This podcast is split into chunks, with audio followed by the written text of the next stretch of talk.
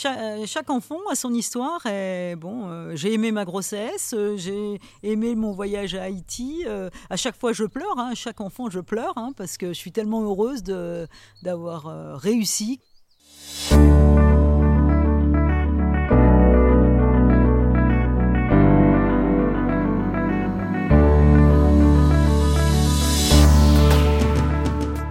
C'est quelqu'un que t'as forcément croisé?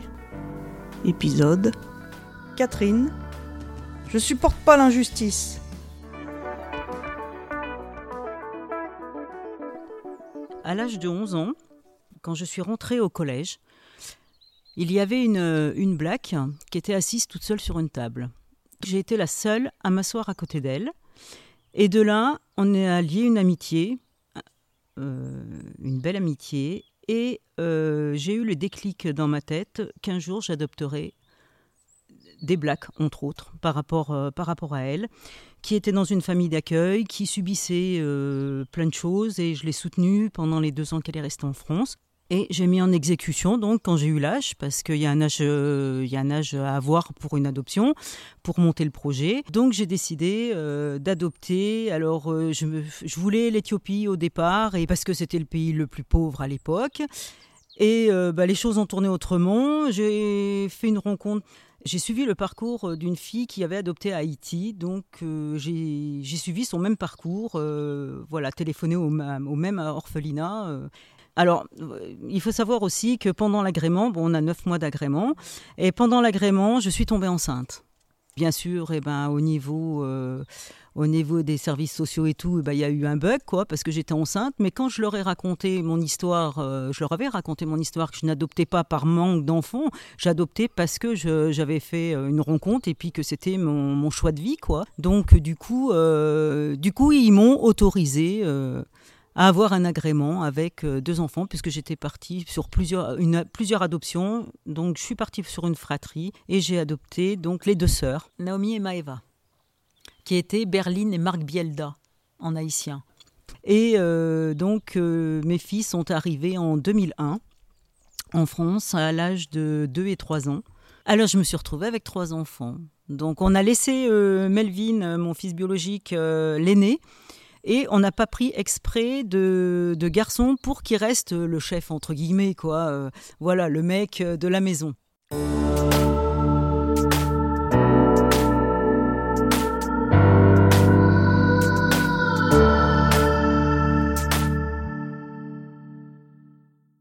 Quand on ramène les filles en France, euh, pendant six mois, elles ne nous appartiennent pas. Euh, elles portent, euh, on, passe au, tribunal au bout de six mois. Il y a enquête policière, enquête services sociaux et tout ça qui se déplacent pour voir si tout se passe bien.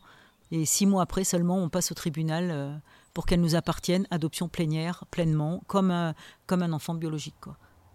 Mon fils a tout de suite accepté. Alors beaucoup de jeux, beaucoup de piscines à leur arrivée pour créer la complicité. Il a fallu tout calculer, tout, tout mettre en place. Ils ont voulu tous les trois, parce que les filles étaient habituées à l'orphelinat, à coucher tous ensemble dans une même pièce. Donc à l'arrivée, ben, qu'est-ce que j'ai fait? J'ai mis tous les, trois lits dans trois petits lits dans une même pièce pour que ça fasse orphelinat. Et puis après, on a séparé quand Melvin était plus grand, on les a séparés.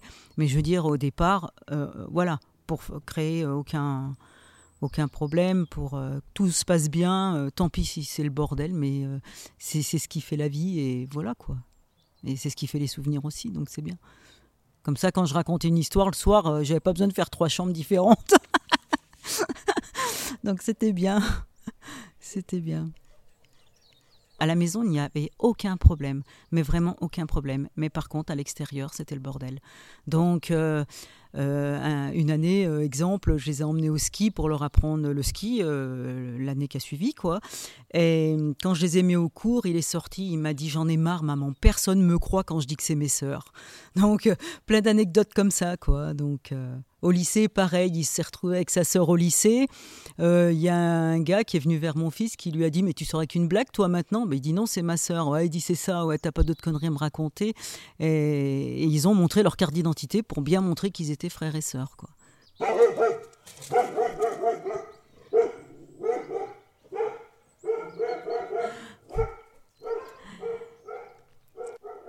Tout a été calculé. euh, Naomi avait été euh, avait eu des, des, problèmes à Haïti, elle avait été tabassée et tout ce qui s'ensuit. Donc euh, j'avais pris un chat qui avait été martyrisé. je les ai beaucoup éduqués dans les animaux et tout ça. Pour, pour montrer aussi qu'il n'y a pas que chez les humains que les problèmes existaient, que voilà. Mais tout était calculé jusqu'au moindre truc à un moment donné, ça allait mal, mais vraiment mal dans, sa tête euh, par rapport à tout ce qui se passait à l'école et tout ce qui s'ensuit. Donc j'ai pris une feuille et puis je lui ai dit, ben, on, va, on, va, on va écrire euh, ce qui est bien dans la vie et ce qui est moche. Et puis euh, on, analysera, on analysera après. Donc on a marqué tout ce qui était bien et tout. Et il y avait plus de bien que de moche. Donc j'ai dit, tu vois, ça vaut le coup d'être vécu la vie. J'ai dit, elle est belle la vie. Il faut avancer. Donc voilà, j'ai toujours donné la niaque, j'ai toujours cadré et puis fait avancer. voilà. Et puis, je suis contente du résultat, franchement. C'est pour ça que je recommence d'ailleurs. C'est parce que je suis contente du résultat. Hein. Sans ça, euh, je serais pas contente, je le recommencerai pas.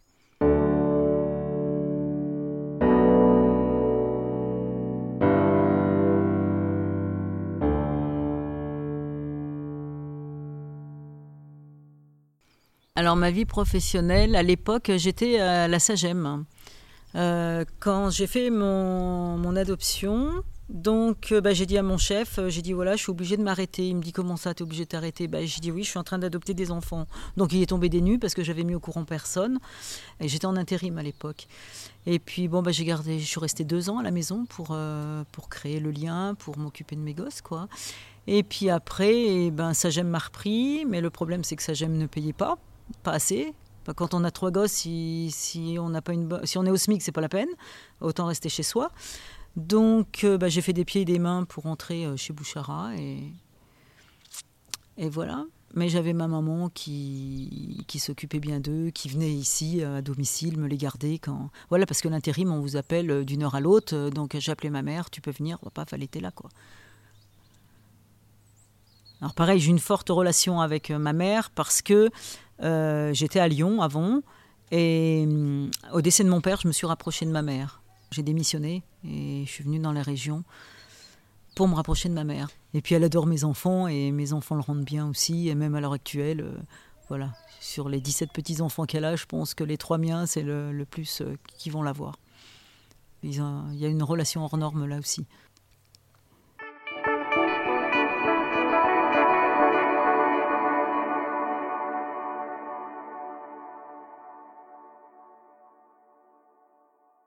Je leur ai toujours dit euh, euh, leur vie, elles ont toujours su, bon, de par la couleur, elles ont su qu'elles étaient adoptées euh, dès leur arrivée. D'abord, les gens ne manquaient pas de leur dire, hein, donc voilà. Mais elles ont toujours su l'histoire et je n'ai jamais critiqué leurs parents pour que si un jour elles veulent aller les voir, il n'y a pas de problème. quoi. Voilà, fallait les élever, qu'elles soient bien dans leur tête. Il faut les élever dans le positif et, sans critiquer le passé, peu importe. les gens étaient en difficulté, donc ils n'ont pas le choix en fait. Hein quand on... Haïti est passé le pays le plus pauvre avant l'Éthiopie maintenant. C'est le pays le plus pauvre du monde. Je suis allée euh, là-bas 12 euh, jours. J'y suis restée 12 jours. Euh, c'est une catastrophe, quoi. Et là, c'est pire depuis le séisme. c'est pire, quoi.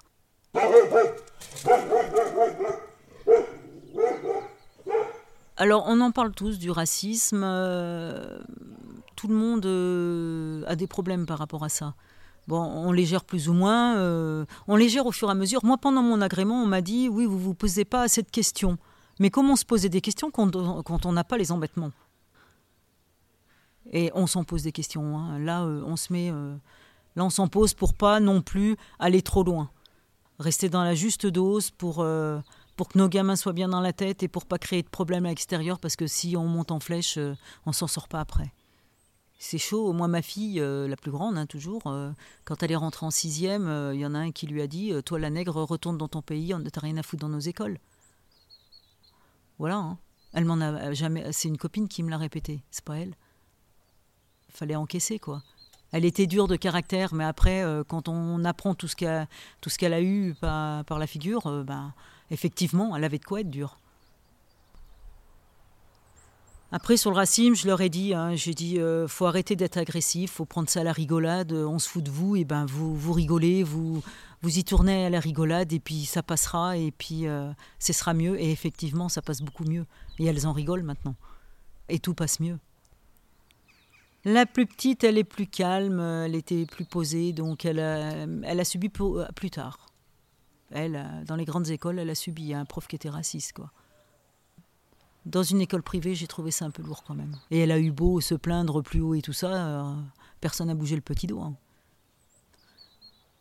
Donc j'ai pas voulu non plus euh, porter plainte ou quoi que ce soit. Voilà. Elle a fini son année euh, durement, hein, psychologiquement affectée. Et puis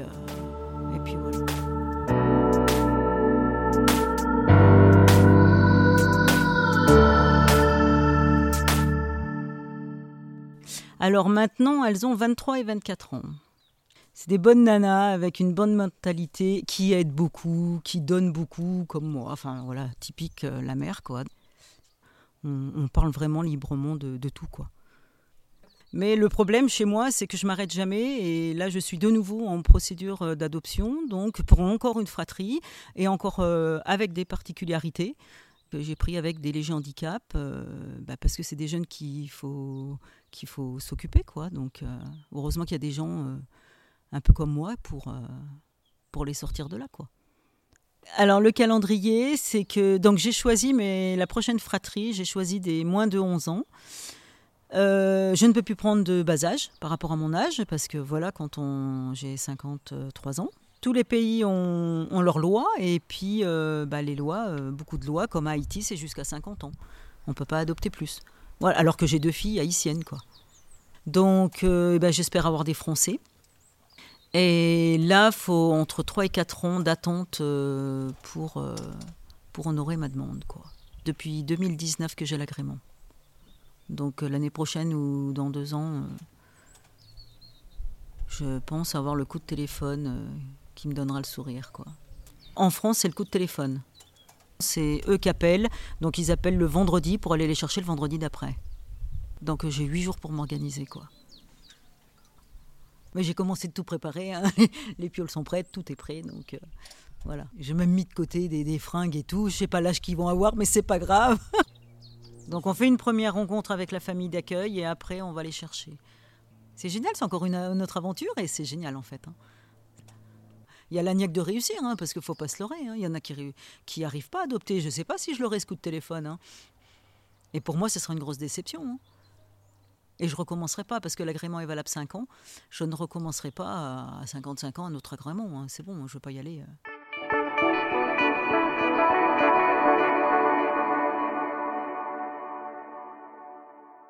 Alors, je suis originaire de Saint-Éloi. Voilà, je suis née à Saint-Éloi. On est six enfants.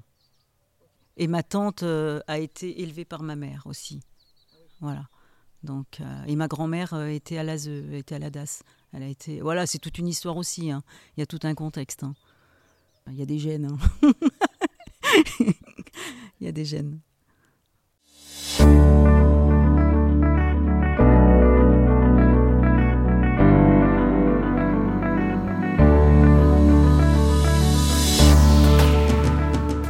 C'est quelqu'un que tu as forcément croisé. Un podcast réalisé par Sarah Patier-Cagny et Catherine Toyer. Musique Francis Larue. Une production Lila Nanda dans le cadre du projet Mythologie, les voix d'une ville. Octobre 2021.